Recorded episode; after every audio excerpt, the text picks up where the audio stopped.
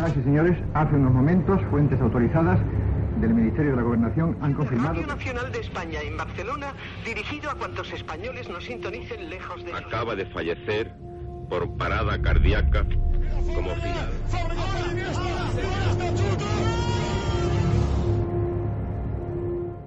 Historias de la historia. Fernando Lumbreras. Dirige Orlando Madariaga.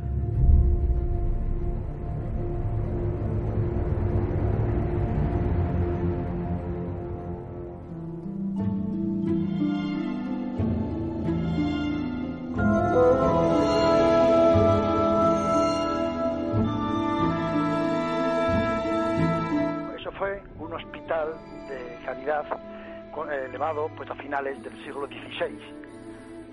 Hospital de caridad que agrupó pues a todos los centros sanitarios que había en Madrid y claro, luego con el tiempo pues tuvo fue manicomio, fue escuela de prácticas de alumnos, fue cárcel, fue de todo, pero sobre todo lo que fue es un sitio donde hubo mucho dolor, donde hubo terror, donde ha habido miedo hasta ahora y donde pues hay miles y miles de cadáveres que pueden arrastrar historias truculentas y que parece que algunas se han podido manifestar por lo que a este hospital, actual Museo de Arte Reina Sofía, se le conocía como el Hospital del Terror.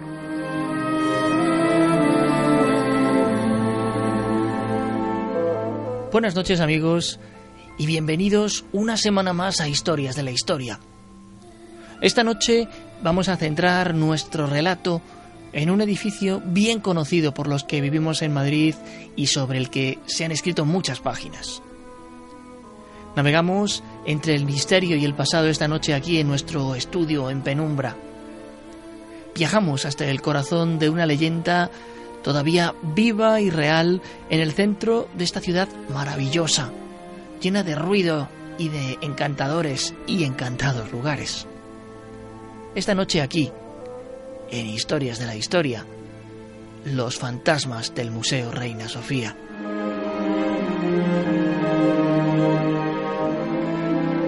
Enclavado junto a la glorieta de Carlos V, a muy pocos metros de la estación de Atocha, se encuentra el imponente edificio que alberga el Museo de Arte Contemporáneo más importante de España.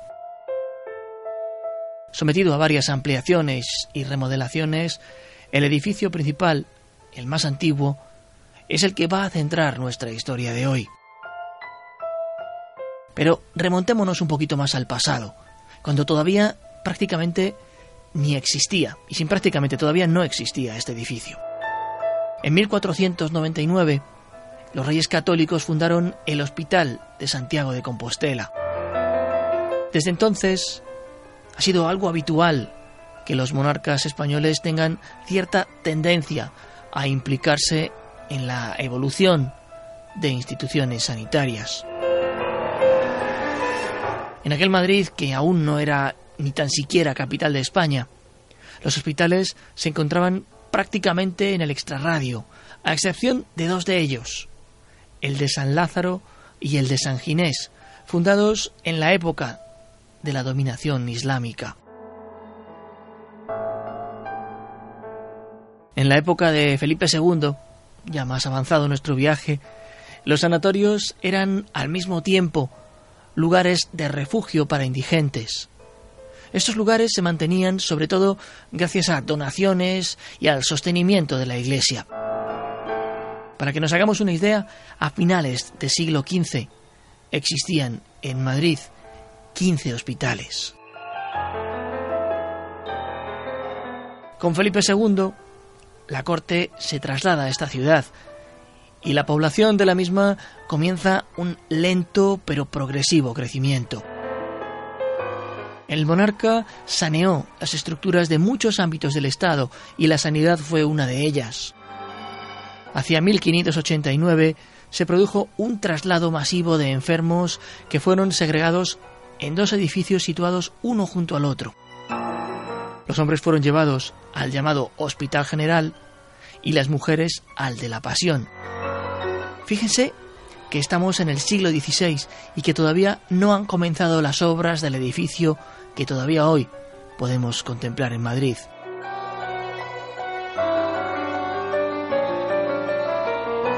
En el reinado de Carlos III, el lugar que hoy acoge el Museo Reina Sofía estaba ocupado por un convento de monjas. Quédense con este dato porque volveré a remitirme a él con posterioridad. Hasta aquel lugar venían a morir enfermos terminales e indigentes de todas partes de la villa y corte. Poco a poco, a este complejo se le fueron agregando otras construcciones, y no sería hasta finales de siglo que la zona contase con un hospital en toda regla, ubicado en un edificio grande. El proyecto lo llevó a cabo Francisco Sabatini, quien no pudo verlo terminado dado que falleció en 1797. El complejo hospitalario tenía capacidad para atender a 18.000 personas y cumplió su labor hasta 1965, ya en el siglo XX, fíjense, en que dejó de funcionar debido a la existencia de otros centros hospitalarios en la capital de España, mejor ubicados y con infraestructuras más modernas. En mitad de ese abandono, los gatos camparon por sus galerías. El silencio y el vacío se apoderaron de los pasillos mientras afuera, en el bullicioso Madrid, el edificio se había convertido en un auténtico quebradero de cabeza del urbanismo moderno. Cuando casi se daba por sentado que el edificio permanecería como un coloso dormido en pleno centro de la capital de España, quién sabe si esperando su momento para desvelar los no pocos interrogantes que contenía, la Academia de San Fernando y la Dirección General de Bellas Artes pidieron al gobierno que la construcción se declarase monumento histórico artístico y que por tanto contase con una protección especial. En 1982 se decide su uso actual como museo de arte contemporáneo y comienzan los trabajos de recuperación del edificio y de su entorno.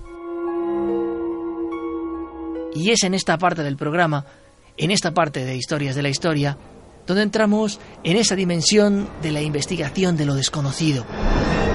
Y lo hemos hecho con el testimonio de un testigo de excepción, de un auténtico pionero en el periodismo, de lo insólito, de absoluto crédito.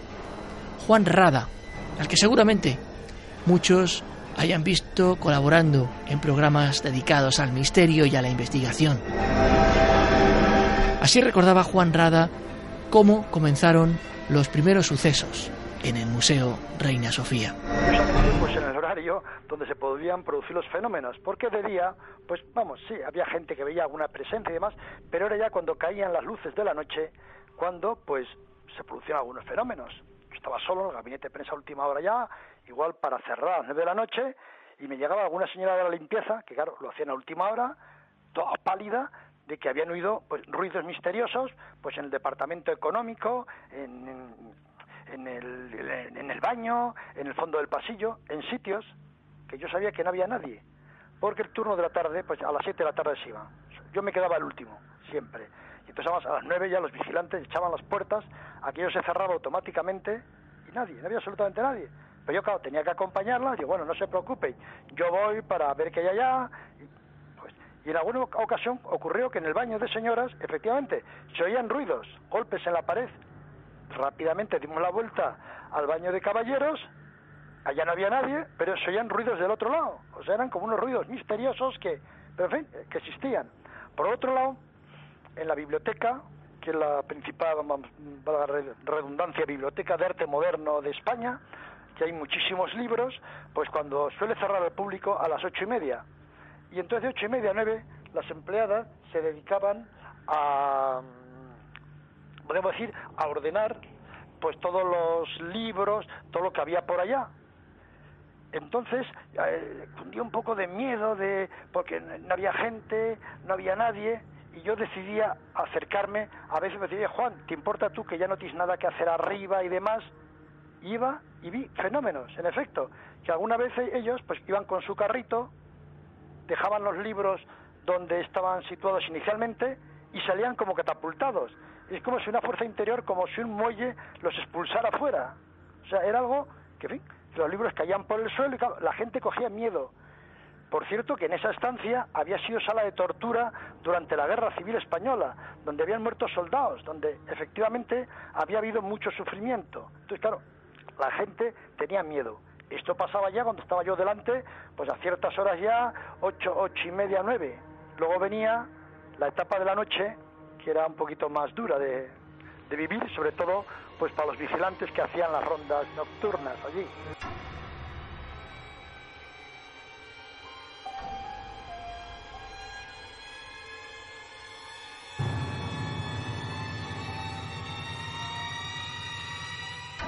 En la remodelación del hospital de 1990, la segunda acometida, por ejemplo, aparecieron muy cerca de la capilla los cuerpos momificados de tres monjas, inquilinas sin duda del convento de las Hermanas de la Caridad que habitaron en su día ese inmueble y que incluso administraron el hospital.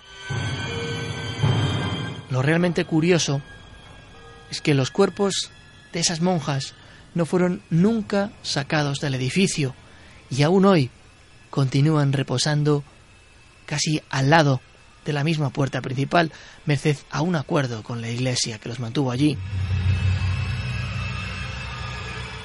Entraremos más adelante en este detalle, pero para investigar los posibles sucesos paranormales y los fantasmas que merodeaban por el museo, la dirección del mismo mandó llamar al grupo EPTA, que por entonces dirigía el padre José María Pilón y en el que estaba una amiga de este programa, Sol Blanco Soler. Allí llegó también la medium del grupo, Paloma Navarrete, quien admitió haber escuchado el tintineo de los rosarios de las monjas por los pasillos del museo, pero lo que dejó estupefactos a los miembros del grupo fueron los ascensores que subían y bajaban no solo sin habérseles llamado, sino con toda la corriente eléctrica desconectada. Tengo en mis manos un ejemplar de Diario 16 fechado el 21 de abril de 1995. Y me voy a quedar con una crónica en particular, la que firmaba Álvaro Gariño, y cuyo nombre es el mismo que el del programa de hoy. Los fantasmas del Reina Sofía. En ese reportaje, al alcance de cualquiera en la Hemeroteca Nacional, el redactor da cuenta de una cantidad ingente de fenómenos extraños. Fíjense que no he mencionado la palabra paranormales.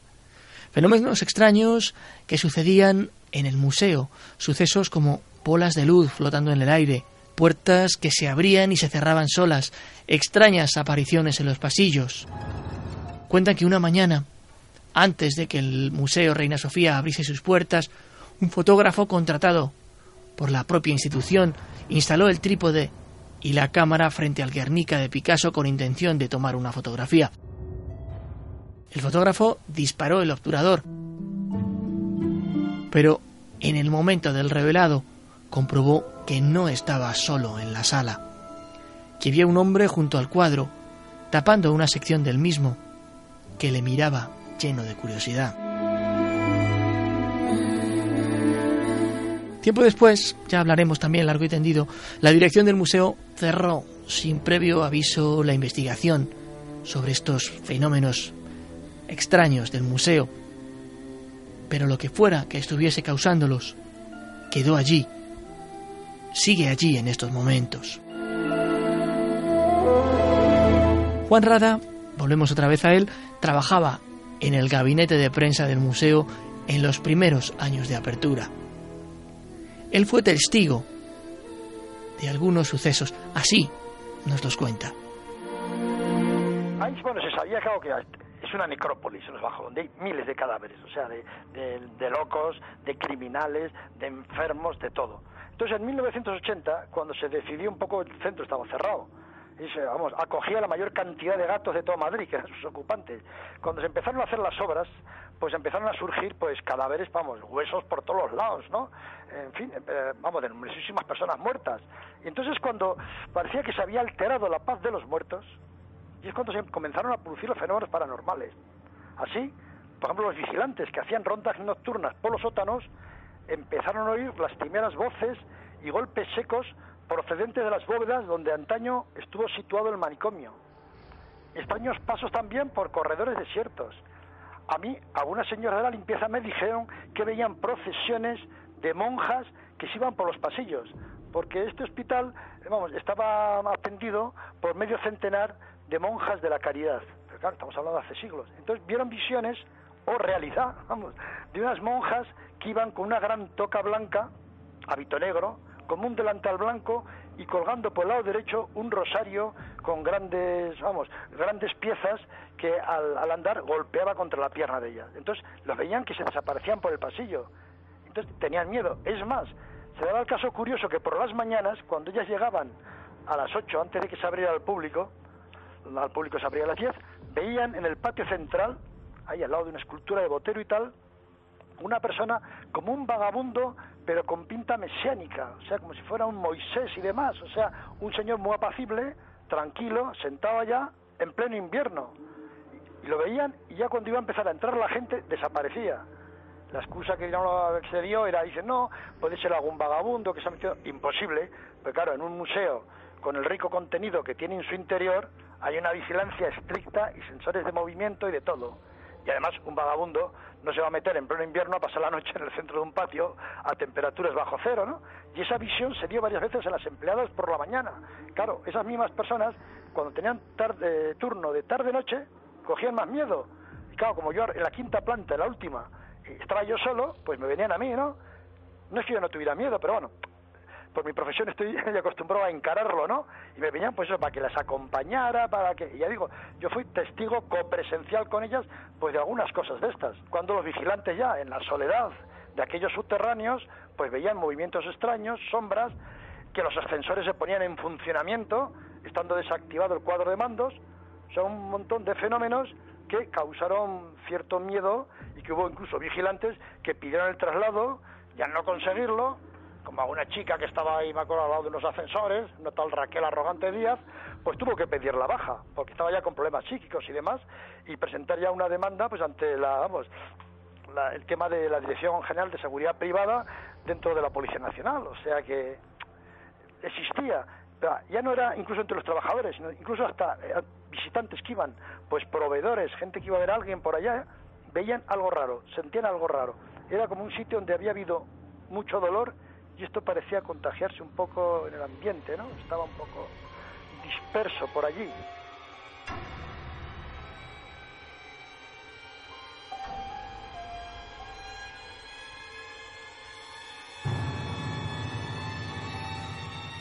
cuál podía ser la causa de esos supuestos hechos sobrenaturales.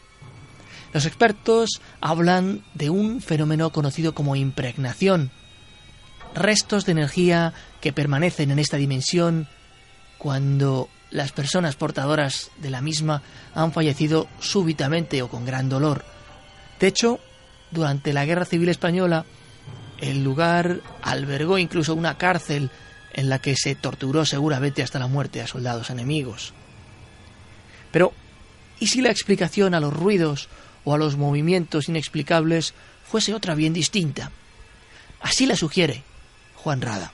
De la zona de Colón, por debajo del Banco de España, hacia la zona de Atocha, va un río subterráneo que puede desprender, según el informe de algunos ingenieros, una fuerza motriz que afectara quizá al cuadro de mandos y hiciera que los ascensores se pusieran en marcha.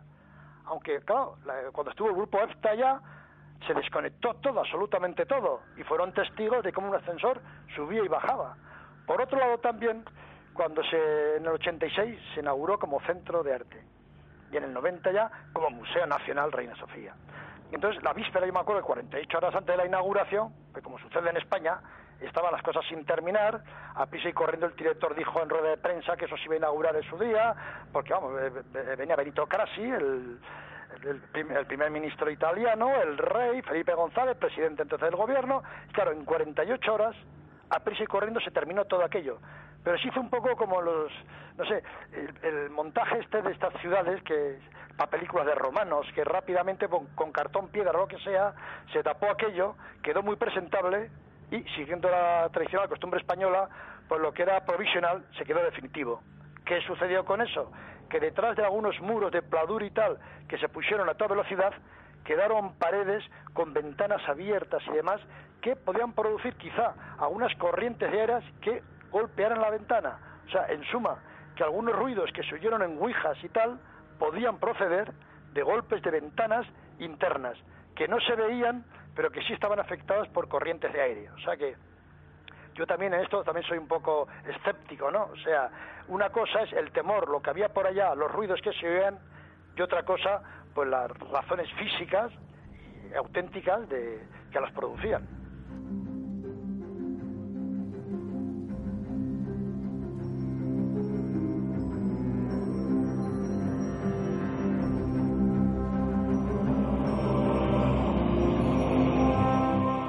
No obstante, hacia los años 90 aparece un nombre que ya parece estar ligado a este lugar, Ataulfo.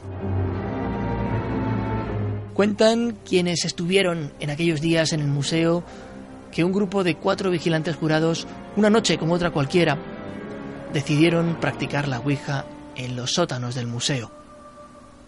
Quiero por un momento que imaginen la escena.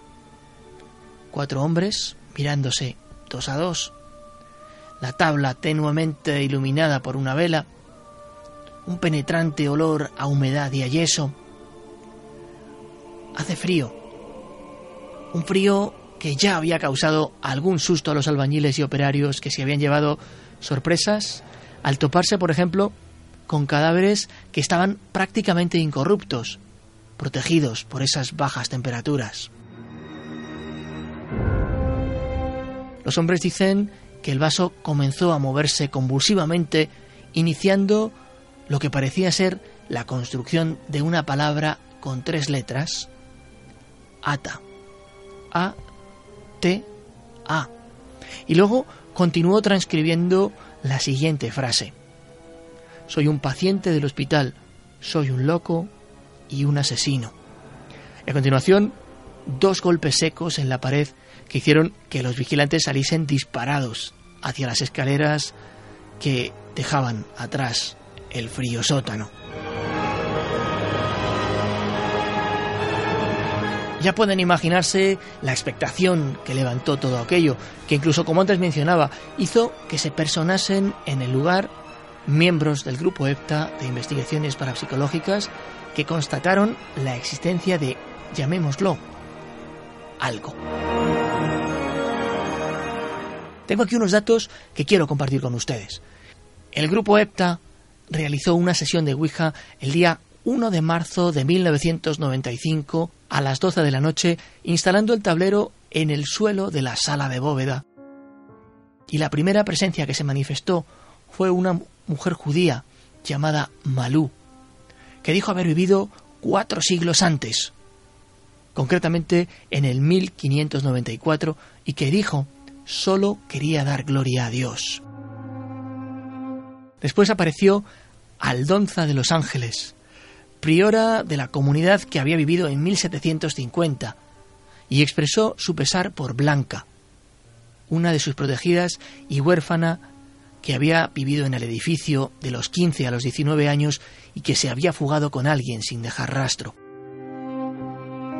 Y por último, aquí viene un punto extraño, se presentó Ata, presentándose curiosamente con la misma frase que tres años antes lo hiciera ante los vigilantes del museo. Soy un loco y un asesino. Según su propia confesión, había asesinado a cinco personas. No sabía en qué año había vivido, tan solo que su rey se llamaba Carlos. No era feliz, pero no quería ayuda.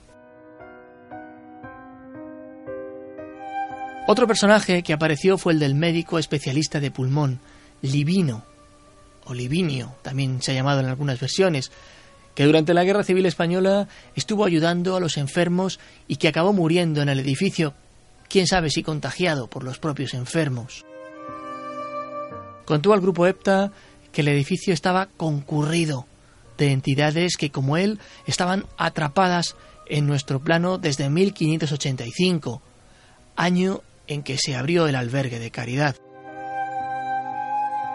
Se comprobó que efectivamente este médico existió. ¿Quién sabe si esa realidad paralela aún continúa existente en ese edificio? Lo que es cierto es que la sugestión también hace mucho en el ser humano. Uno puede escuchar ruidos o voces si quiere escucharlos en un lugar del que ya se venían constatando muchas cosas. Pero tratándose del grupo EPTA, en la medida en que personalmente he conocido a algunos de sus miembros, me voy a guardar cierta, cierta cautela, llamémosle el beneficio de la duda. Al cerrarse la investigación, se dio carpetazo a la historia de los fantasmas del Museo Reina Sofía. Pero todavía hoy hay quien afirma haber sacado extrañas bolas de luz en las fotografías hechas a los pasillos o los cuadros. Hay quien continúa percibiendo inusuales diferencias de temperatura entre unas estancias del museo y otras. Si esos entes, como antes decía, no salieron nunca, si existen, allí deben continuar, en esa necrópolis inmensa que hoy resulta ser uno de los museos más importantes de Madrid. Museo que desde luego les animamos a visitar no ya por la historia que les hemos traído esta noche, sino por la calidad y cantidad de la ingente obra artística que atesora. Los fantasmas del Museo Reina Sofía. Reales, producto de la imaginación. Juzguen ustedes mismos. Nosotros nos encontraremos la próxima semana en un nuevo programa de Historias de la Historia. Hasta entonces, muy buenas noches y buena suerte.